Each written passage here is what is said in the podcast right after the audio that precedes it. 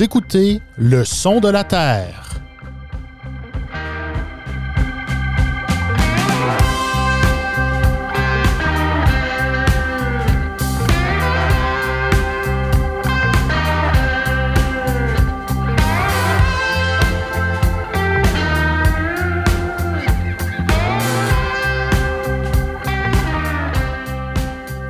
Alors bonjour et bienvenue au premier balado du son de la Terre pour 2022.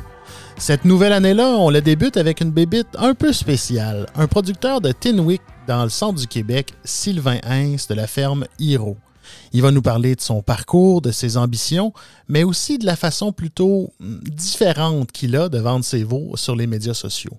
Mais tout d'abord, j'accueille la journaliste de la Terre de chez nous, Patricia Blackburn, qui vient nous parler des enjeux agricoles des dernières semaines. Sur ce, asseyez-vous bien confortablement et bonne émission.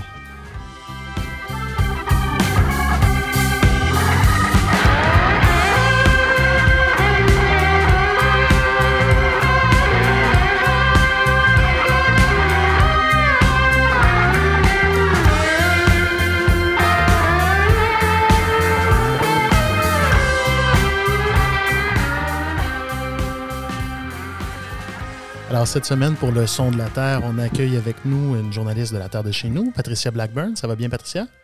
Oui, ça va bien, toi? Oui, ça va bien. Écoute, euh, c'est toi qui as l'honneur de commencer l'année 2022, euh, euh, une année qui, qui risque d'être ben, pas nécessairement semblable, mais qui risque de représenter d'autres défis pour les producteurs agricoles. Et toi, Patricia, tu couvres deux de ces beats-là qui sont vraiment au devant de la scène par les temps qui courent, soit la, la volaille et le porc. Oui, puis eh ben, dans le port, en fait, ça, en effet, là, ça se ressemble beaucoup depuis l'année passée, mais on pourrait dire en pire, hein, parce que les, les ports en attente, euh, c'est, ils ont atteint une situation presque jamais vue. Ben, c'est jamais vu là, depuis, euh, je pense, historique. Ils ont dépassé les 200 000 ports en attente euh, cette semaine, je pense, ou la semaine dernière. Donc, c'est assez incroyable. Puis, euh, ça fait vraiment longtemps que les éleveurs vivent dans cette situation-là. C'est, il y a eu d'abord bon, la première vague de COVID, euh, la grève des employés de l'IMEL pendant presque quatre mois. C'est assez incroyable. Euh, c'est ça, c'est la pénurie de main-d'œuvre, la période des fêtes, etc. Tout ça s'accumule, donc ça, crée une situation assez pénible pour les éleveurs, pour les, abattoirs aussi. C'est pas facile de gérer tout ça. Puis j'imagine qu'il y a beaucoup d'épuisement euh, chez les producteurs présentement. Puis au niveau des, des ports, il y a quand même eu une, euh, bon, si je peux m'exprimer ici, une, relative bonne nouvelle au mois de décembre de la part de la régie des marchés.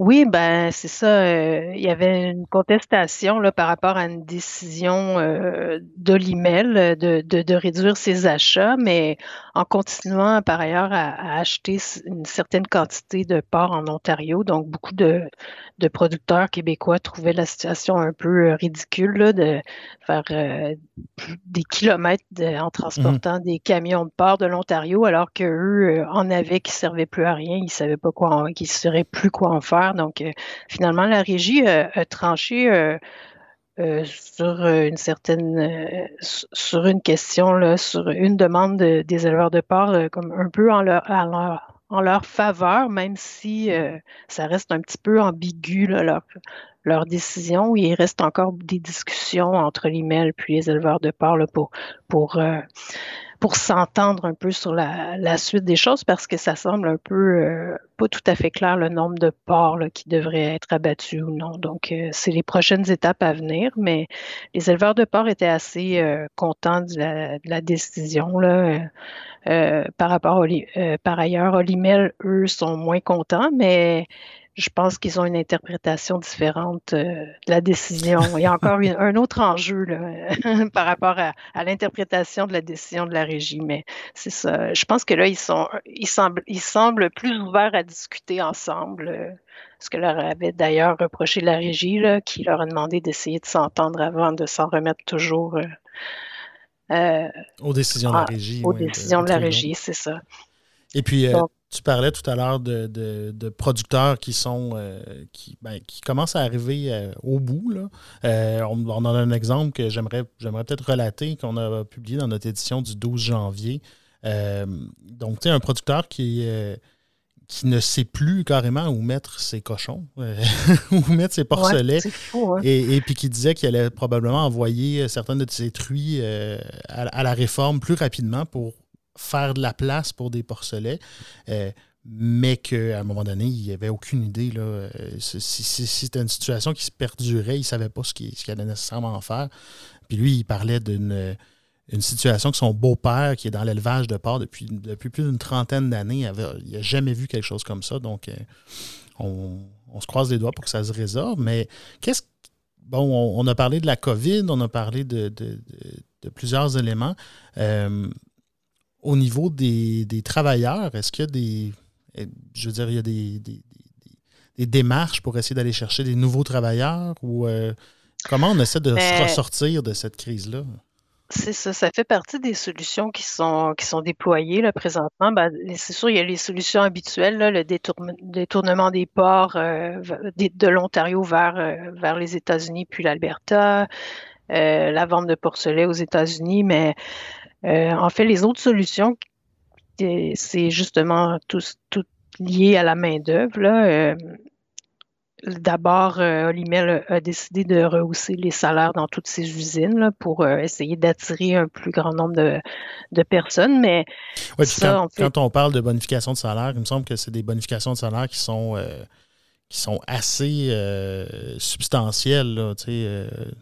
on, parle de dans, ce cas-ci, euh, Ange Gardien, en Montérégie, une bonification de salaire de 14% à 35% Donc, on parle quand même euh, de plus du tiers du salaire en bonification c'est vraiment un coût euh, ultime pour essayer d'attirer la main-d'œuvre. Le, premier vice-président de l'IMEL me disait que justement, ils sont un des secteurs les plus touchés par la pénurie parce que c'est tellement pas attrayant ce travail-là que personne ne veut faire ça. Mais ce qu'il me disait aussi, c'est qu'ils vont pouvoir voir vraiment rapidement, comme dans les prochaines semaines, si s'il y a un impact euh, avec les.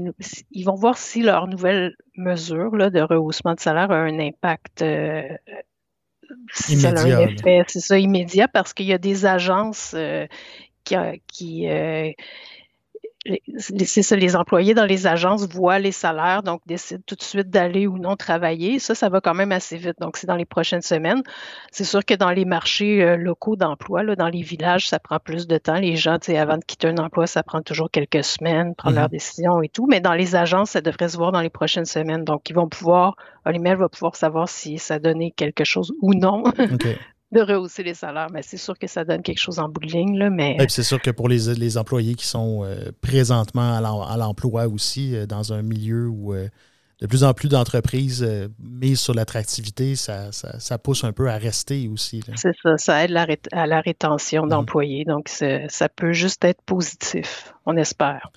Puis, euh, bon, ça, c'est les, employés euh, qui gravitent autour. Euh, il y a aussi les, il y a eu une annonce dernièrement au niveau des travailleurs étrangers temporaires, donc un rehaussement du nombre du, seuil de, travailleurs étrangers qui peuvent être employés dans, des, dans, le domaine de la transformation notamment.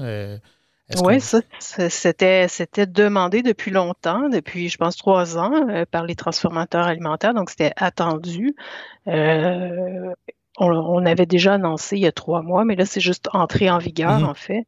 Donc, les réactions sont, toutes euh, positives de la part des transformateurs. Euh, euh, ils espèrent juste, par contre, que le traitement des dossiers par les fonctionnaires fédéraux ou provinciaux, là, on ne sait plus trop, ils se lançaient la balle pour savoir qui était responsable mhm. des, des, ralentissements, mais ils espèrent que ça va aller un petit peu plus vite parce que là, c'est comme ils peuvent pas se permettre d'attendre encore des mois. Là. C'est, comme maintenant qu'ils ont besoin euh, de travailleurs. Donc, euh, ils ont eu des échos positifs euh, comme quoi les gouvernements allaient essayer d'accélérer la cadence. Donc, ça mm-hmm. devrait, ils devraient pouvoir faire venir les premiers. Olimel parlait de du, du, mois de septembre pour recevoir les premiers travailleurs étrangers de ce 10% supplémentaire. Là. OK au seuil. Donc, euh, euh, ça, c'est déjà une bonne solution. Puis, euh, la plupart des autres aussi, Aliment Asta, étaient vraiment contents.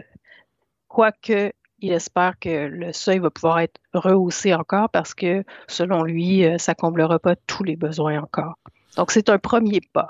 OK. ben ouais, c'est ce, que, ce que je voyais justement qui parlait de qui, aurait préféré un seuil de 30 de, de, de, possibilité d'avoir des travailleurs étrangers.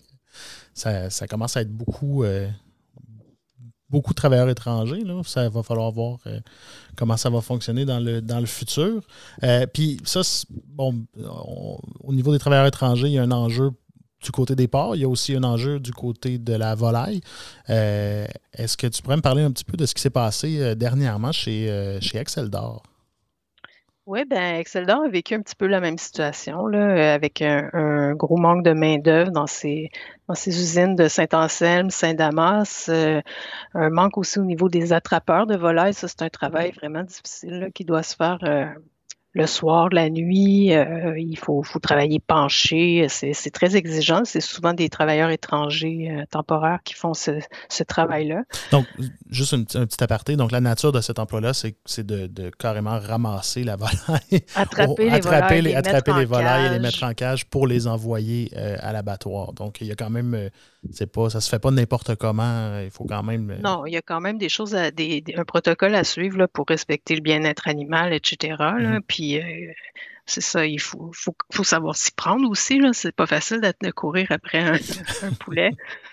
Mais c'est ça, il y a eu une, pénurie de ce côté-là. Aussi, dans, beaucoup dans les, usines, il y a eu aussi la période des fêtes avec les vacances. Donc, ils se sont retrouvés avec un problème de volaille beaucoup trop grosse euh, pour les, euh, pour les installations. Ça a créé des bris, c'était difficile pour les employés. Donc, euh, pour essayer de remettre la machine, de repartir à neuf, ils, ont, ils ont fait un gros plusieurs abattages humanitaires pour, pour éliminer les plus grosses volailles puis repartir avec des volailles au poids plus normal. Oui, parce que c'est ça. Ce qu'il faut comprendre, c'est que c'est quand même, il y, a une portion qui est il y a une portion qui est mécanisée. Euh, donc, veut, veut pas, si le poulet est trop gros, la, machine va briser, la machine ne va pas fonctionner. Fait que c'est peut-être pas juste, pas juste une question de, d'offres et de demandes et des clients qui veulent absolument des, poulets plus petits. C'est aussi parce que ben, la machine n'est pas, euh, pas calibrée pour. Euh, c'est ça. Puis ça entraîne des retards encore. C'est comme un cercle vicieux. Là plus c'est gros, plus ça entraîne des bris, plus il y a de retard, plus les, les, poulets engraissent. Donc, c'est comme une situation vraiment problématique. Là, euh, aux dernières nouvelles, ça allait un petit peu mieux, mais eux aussi ont vu euh, le rehaussement du seuil euh, pour engager des travailleurs étrangers là, avec beaucoup de, de, soulagement. ouais, c'est ça. Puis, bon, mais je je t'amènerais carrément euh, complètement ailleurs euh, avec euh, un dossier qui, ben, qui est aussi important, puis qui risque d'être aussi encore important en 2022. Oui, 2022. Il faut s'habituer à, la nouvelle, à la nouvelle année qui commence. au niveau des, des, transferts de ferme, donc c'est un dossier qui, ben, qui, existe depuis, depuis très longtemps. Donc, c'est jamais quelque chose de simple, c'est jamais quelque chose de c'est quand même assez compliqué relativement des, des transferts de ferme, d'après ce qu'on entend. Euh, on avait, on a présenté un exemple dans nos pages d'un transfert de ferme qui, bon, le titre était, euh, on parle d'un transfert de ferme qui échoue parce que le pick-up n'était pas stationné au bon endroit, mais ça reflète un peu le côté euh, le côté euh, humain et le côté un peu sanguin euh, parfois dans, qui, peut avoir dans des transferts de ferme puis dans des. Euh, c'est ça, comment des détails peuvent changer complètement la, balance? Mais c'est ça, c'est un sujet qui va qui, qui est très d'actualité puis qui comporte plusieurs enjeux parce que mais aussi toutes les familles, presque toutes les familles agricoles vont passer à travers ça un, jour ou l'autre. Donc euh, il suffit de dire juste le mot transfert de ferme, puis on entend toutes sortes d'histoires. Là, mm-hmm. Il y en a vraiment toutes les sortes, mais euh, en effet, je pense qu'il y a un manque de préparation. Puis, comme tu l'as souligné, c'est souvent le côté humain qui prend toute la place, puis c'est là où il y a le moins de préparation. On pense toujours au papier, etc. En fait, c'est ça, mais il y, a, de plus en plus de spécialistes qui aident justement les, familles à se préparer, puis ça prend du temps aussi se préparer. Ce n'est pas quelque chose qui se fait rapidement.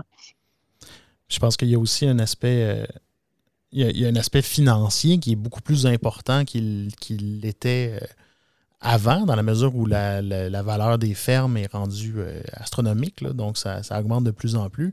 Puis souvent, on parle de, on va parler d'héritage, on va parler de, ça complexifie. Là. On sait que euh, lorsqu'il est question de, lorsqu'il est question de sous, euh, ça peut causer des petites problématiques dans les familles. Oui, souvent, ça fait revenir des gens qu'on voyait plus depuis longtemps. donc, ben oui, c'est sûr que ça, ça va être un euh, c'est quelque chose à, explorer. On, va probablement l'explorer avec la, Terre de chez nous, va préparer quelque chose là-dessus prochainement. Donc, on va regarder euh, les nouveaux enjeux liés à ces, mm-hmm. valeurs euh, de terre incroyables. Oui, puis les transferts de ferme autant apparentés que, non apparentés.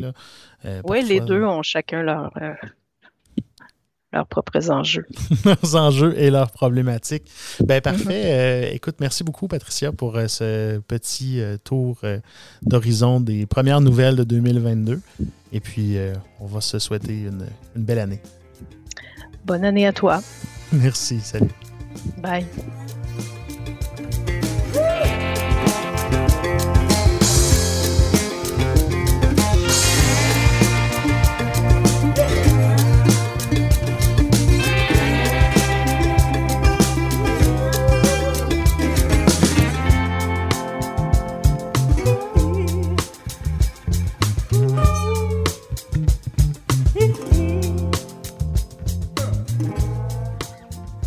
J'ai maintenant l'honneur de vous présenter notre premier invité de l'année 2022.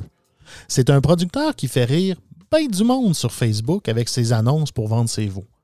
Mais au-delà du comique, il y a un homme qui est amoureux de ses bêtes. Je vous présente Sylvain Hins de la ferme Hiro. Salut Sylvain, ça va? Salut, ben oui, ça va très bien, toi. Ça va très bien.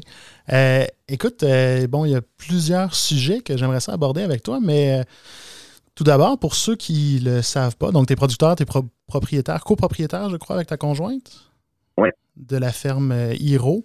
Euh, si tu me parlais un peu de ta ferme pour commencer, euh, quel, genre de ferme vous avez?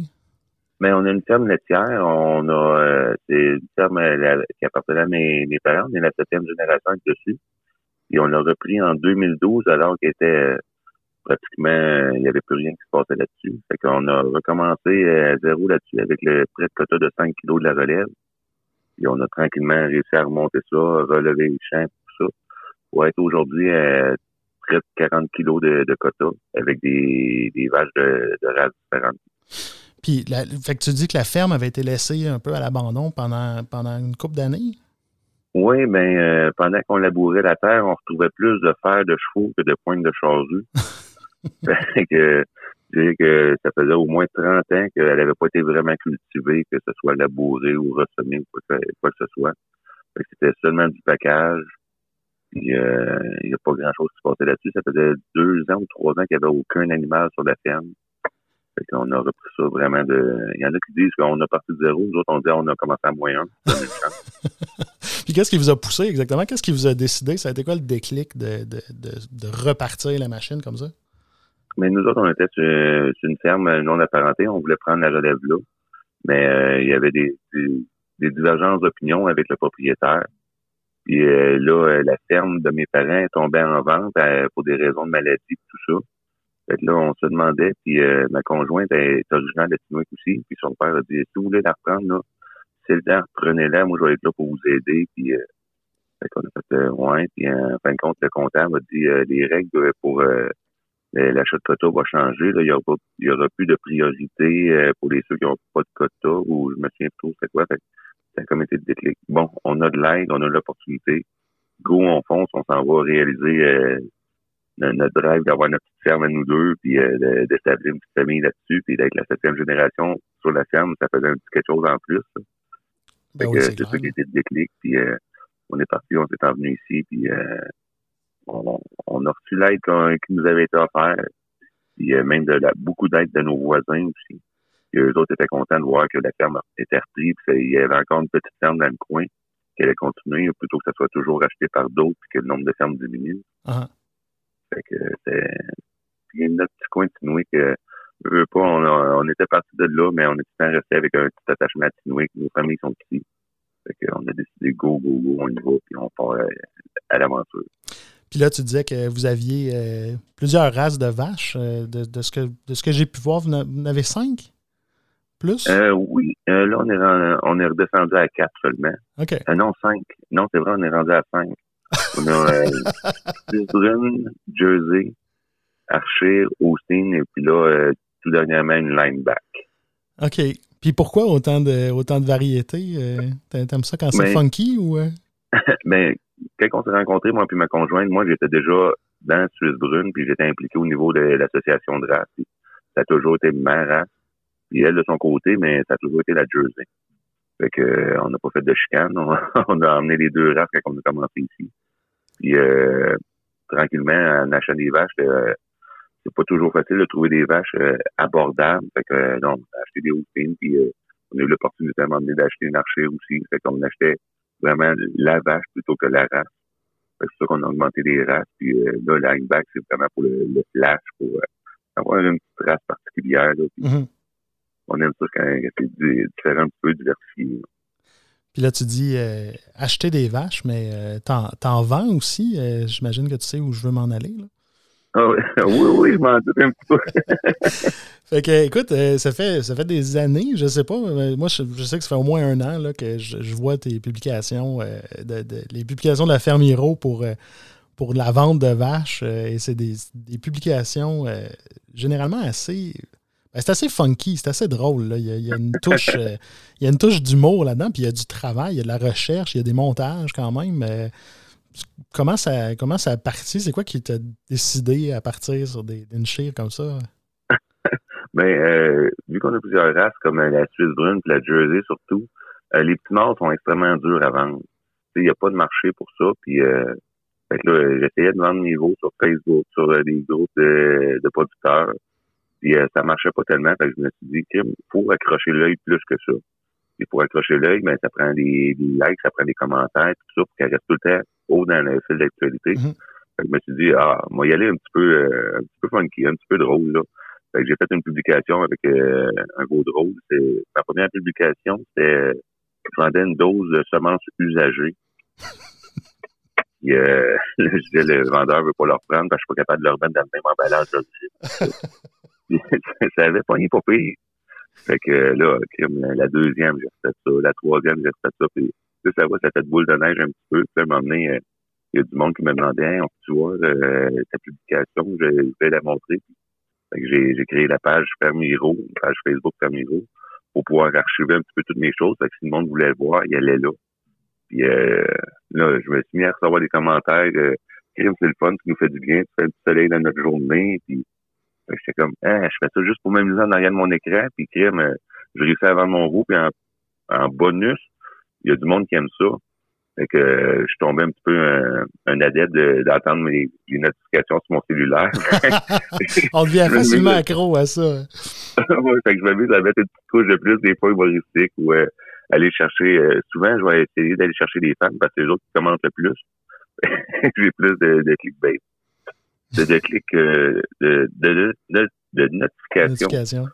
Fait que ça m'est déjà arrivé de marquer une publication dire euh, Mesdames, euh, tu d'une petite brune, puis euh, ton chum te l'achètera jamais. Fait juste se faire assurer lui-même, puis il a l'impression qu'il faudrait que tu le félicites.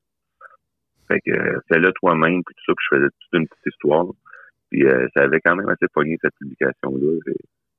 Puis en même temps, je fais des petits clins d'œil à travers les publications, que ce soit à ma blonde.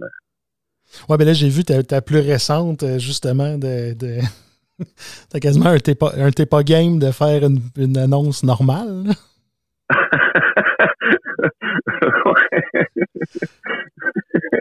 mais, la blonde, des fois, elle trouve des publications drôles, mais euh, elle souffre un petit peu de ça parce que toutes mes idées que j'ai, là, j'y envoie tout ça. C'est comme, non, pas drôle. Non, pas drôle. Non, pas drôle.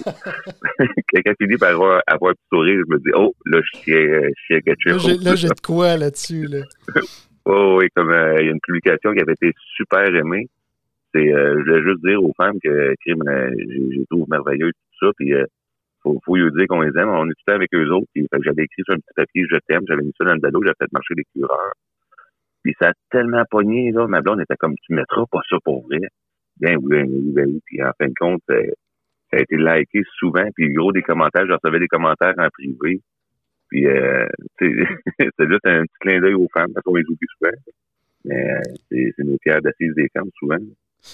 Puis, t'as-tu quelque chose de sérieux. T'as-tu l'impression que ça va, euh, ça va justement un peu au-delà de, de, de, de, de l'humour, puis en fait de la vente d'une vache, là, au-delà de ça? Ben est-ce que, est que tu penses que c'est quelque chose qui, qui est nécessaire puis qui a, qui a, un besoin dans le monde agricole aujourd'hui de justement euh, prendre, prendre ça mollo, là, de rire un peu? Puis, Ouais, ben moi, mon but premier, là, c'est vraiment juste vendre le veau puis m'amuser en arrière de mon écran à faire de quoi. Puis, mais je me rends compte que oui, il y a un besoin de, de légèreté un peu de, mhm. on est tout le temps dans des sujets sérieux puis pesants souvent puis euh, négatifs. Là, quand il passe une annonce, puis je suis pas seul à en faire, il y en a plusieurs autres, là. Mhm. euh, quand il y a une annonce plus funny, plus euh, juste une annonce sourire, si on pourrait dire, ben crime le monde, c'est me semble ça fait du bien. je reçois des commentaires là-dessus que oui, c'est le fun, puis euh, il devrait en avoir plus. Mhm. Fait que le besoin, hmm, je pense qu'il est là vraiment. Là. Pas euh, juste un petit moment, un petit cinq minutes dans la journée, là, euh, avoir un sourire, puis d'en discuter en tirant les vaches, bon non, autour de, la table au souper. Avoir un moment un peu plus, je pense que c'est un besoin, puis on a peut-être un petit euh, un côté isolement social depuis longtemps dans l'agriculture. Mhm. On est tout le temps dans nos petites affaires avec le, même monde, tout ça. Fait d'avoir des sujets de conversation légers à apporter comme ça, là. Oui, je pense que ça fait du bien, mais c'est tellement pas mon but. Mon but, moi, premièrement, c'est juste de me, me faire rire moi-même, de m'amuser, de vendre mes veaux. tu sais, corrige-moi si je me trompe, mais j'ai l'impression que depuis, euh, depuis trois ou quatre ans, le la communauté agricole sur Facebook est un peu plus, euh, un peu plus active, un peu plus tissée serrée. Il y a des groupes de, Bon, il y a des groupes de niaiserie aussi, là, mais il y a comme une communauté vraiment qui se crée aussi. Là. Oui, bien, euh, euh, c'est vraiment rendu le moyen de communication, je pense. Euh, il y a des fois, on se dit, ben voyons pourquoi c'est là, cette publication-là. Euh, ton nouveau est malade, ça devient vétérinaire. Mais il y a d'autres fois, c'est tellement un milieu d'entraide, mm un partage d'expérience, puis de que oui, c'est quelque chose qui se crée de plus en plus. Puis c'est un super bel outil. Si on peut continuer à s'en servir décemment, c'est tellement un bel outil de communication.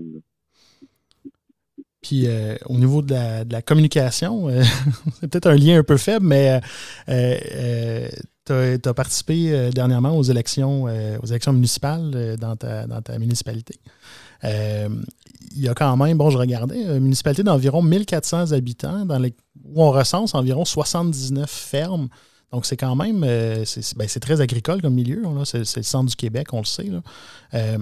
À quel point est-ce que c'est important pour toi de, de, t'impliquer justement dans, cette, dans ce processus décisionnel-là à venir? Ben, moi, je me suis tout un, tu sais, quand on entend dire euh, si t'as pas voté, t'as pas le droit de chialer. Uh-huh. euh, ben moi, je trouve que c'est un petit peu trop faible. si tu veux chialer, à la place de chialer, implique-toi. Fait que euh, moi, j'avais le goût, puis j'ai toujours aimé ça un petit peu les, euh, les discussions, puis euh, prendre une décision autour d'un consensus qui se crée. Puis le, niveau municipal, je connais absolument rien là-dedans. J'ai pas j'ai souvent participé à des choses d'associations de, race, puis, euh, mhm. de, de, relève agricole, de UPA un petit peu. Mais là, le niveau euh, municipal m'intéressait parce que je trouve que faut être représenté là, faut, faut faire entendre notre voix. notre voix est pas mal plus forte lorsqu'on participe aux décisions que lorsqu'on fait juste euh, parler et Mhm. C'est un petit peu ce qui m'a poussé à aller là. Puis je comprends qu'il y a beaucoup d'agriculteurs qui n'ont pas le temps d'aller s'impliquer tout ça. Moi, j'ai la chance qu'en ayant une ferme pas trop grande, une conjointe hyper travaillante, ben, je peux me libérer un peu pour aller, euh, aller prendre euh, part à, ces prises de décision-là. Mm-hmm. Et en même temps, ben, ça me fait un petit côté social, ça me fait voir du monde. Oui, j'imagine qu'il y a ça aussi, là, surtout en, en ces temps-ci. Euh, ça permet d'être un peu moins isolé. Oui, puis ben, c'est ça. Puis je voulais aussi favoriser euh, un rapprochement. Tu sais, tantôt, tu disais le milieu Facebook, tout ça. Mais je me rends compte que même dans un petit village comme qu'on est, il y a plein de producteurs agricoles que je connais pas. Pourtant, c'est ma communauté, mon village. Mm-hmm. Puis, euh, fait que j'aimerais ça que recréer un petit milieu euh, plus familial, plus convivial, plus d'échanges, puis tout ça. Fait que, puis en même temps, mais on sait qu'il y a de plus en plus de lois, puis de, comme là, dernièrement, il y a passé une loi à propos des constructions, que à partir de telle superficie de bâtiment, ça prend un plan d'ingénieur pour pouvoir faire une, infrastructure c'est rattachant, peu importe si c'est une niche à chien ou dans un complexe euh, mm-hmm. de 3000 vaches.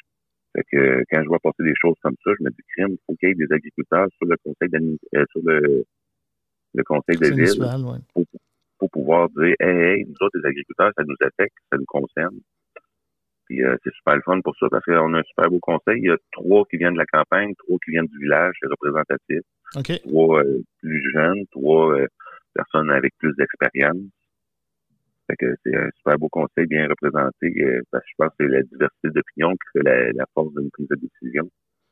Oui, puis parlant, de, parlant de diversité, euh, vous avez aussi tout type de fermes. Là, euh, au niveau des grosseurs, si je ne me trompe pas, la, ferme, roulante est, à Tingvik.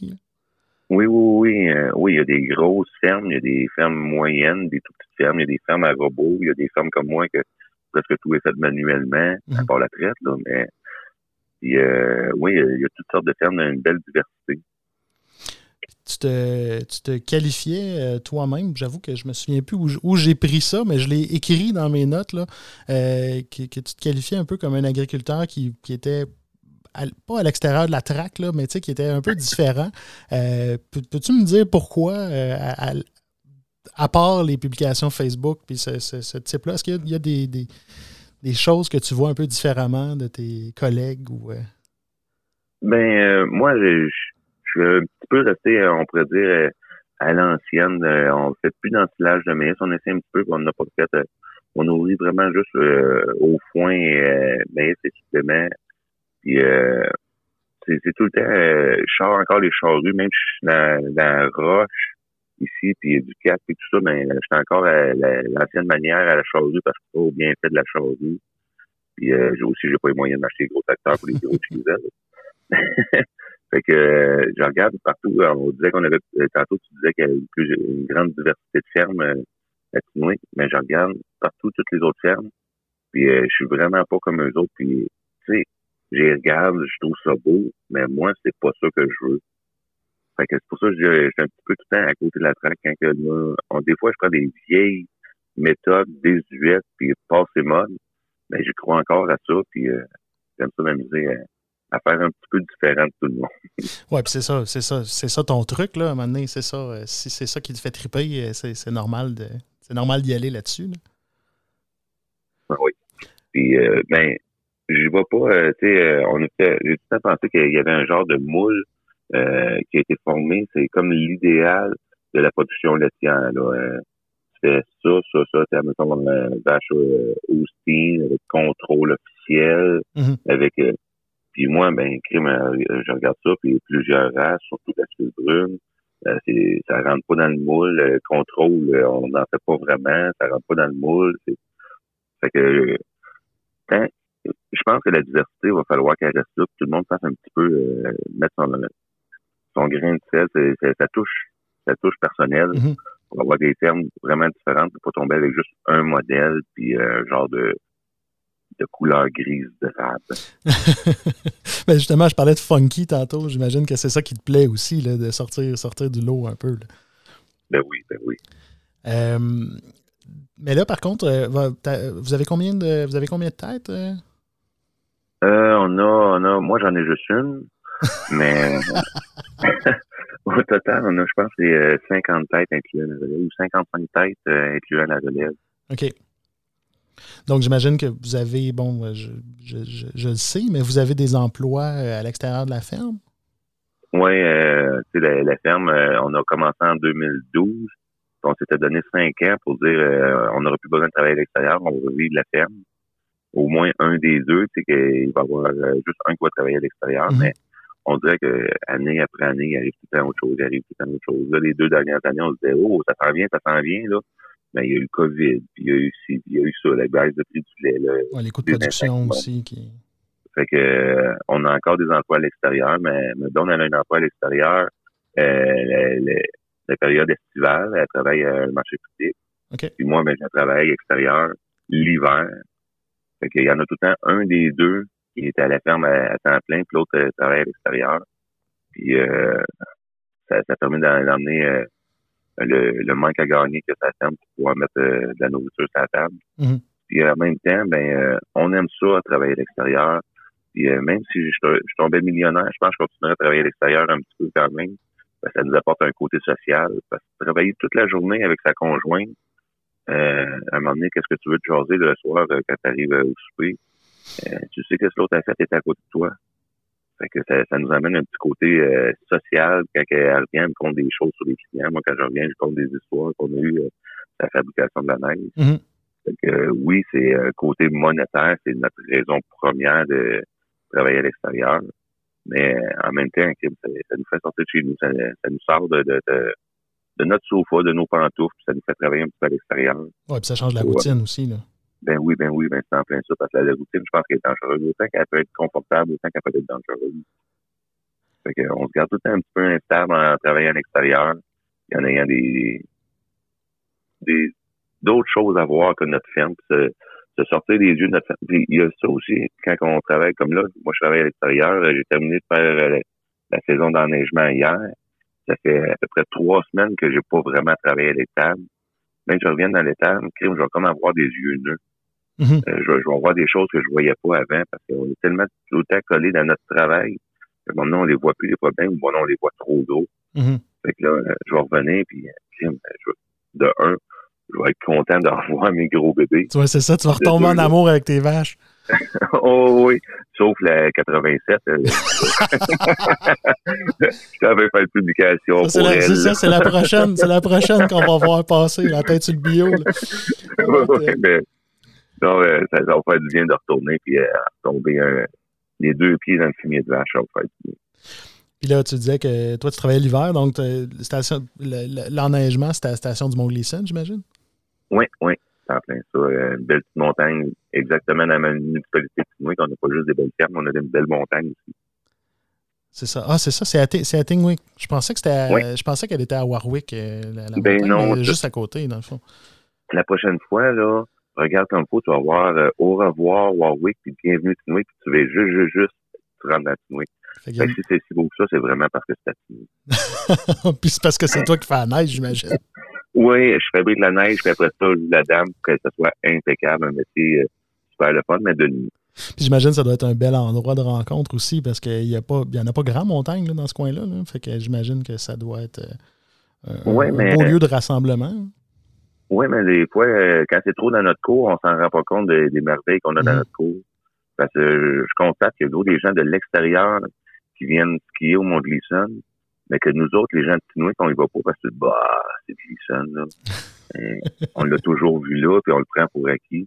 Ouais. Puis, euh, je me rends compte de ça aussi quand que, dans le temps que je voyageais un petit peu avec ma conjointe, puis on se promenait dans le Québec un petit peu, aller voir euh, différents amis, tout ça, puis on arrive dans certaines régions, on dit, ah, c'est bien beau ici, t'as toutes les belles fermes, tout ça.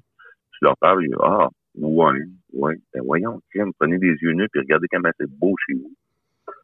Ouais, ben c'est le, le même principe que sortir de ta ferme euh, pendant un Ouais, bout puis y retourner. C'est, toujours important de prendre un pas de recul puis de se laisser émerveiller en- à nouveau. Ah ouais, c'est en plein ça. On devrait essayer ça avec nos conjoints, puis pas les voir pendant un petit bout, ça. Ah, c'est vrai, t'étais tellement belle, puis tu l'as encore. Alors, on, alors, on salue, alors on salue ta conjointe. ouais, salut Caroline. Euh, écoute, en terminant, je voulais savoir, euh, tu as, publié dernièrement que tu cherchais un slogan pour ta ferme. Est-ce que ça a été, euh, ça a-tu été trouvé, ça? ah ben, euh, non, pas encore. Parce que euh, j'essaie d'être sérieux un petit peu là-dedans. J'ai eu des, des suggestions. parce que euh, quand on fait un slogan ou un logo, c'est quelque chose qui va rester longtemps. Hein. Euh, J'ai pas encore trouvé, mais Kim, peut-être des, peut-être de vos auditeurs qui vont avoir des suggestions pour moi. Toi, peut-être que t'en as une. Peut-être. pas, pour l'instant, je me mouillerai pas à ce niveau-là, mais peut-être que quelqu'un, euh, après, après l'écoute, va en fournir.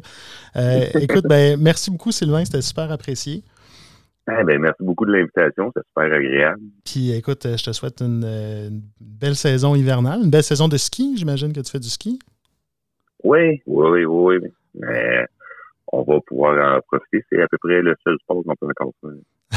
peut-être qu'on va se croiser sur les pentes. Euh, peut-être, peut-être, peut-être. Je suis plus, euh, je suis plus raquette que ski, mais euh, possiblement dans, dans, le coin. Fait que, écoute, ben, merci beaucoup, puis bonne chance, bonne chance pour la suite, puis en espérant que, que, vos, vos, rêves se poursuivent. Ben, merci beaucoup. Merci, salut. Bye.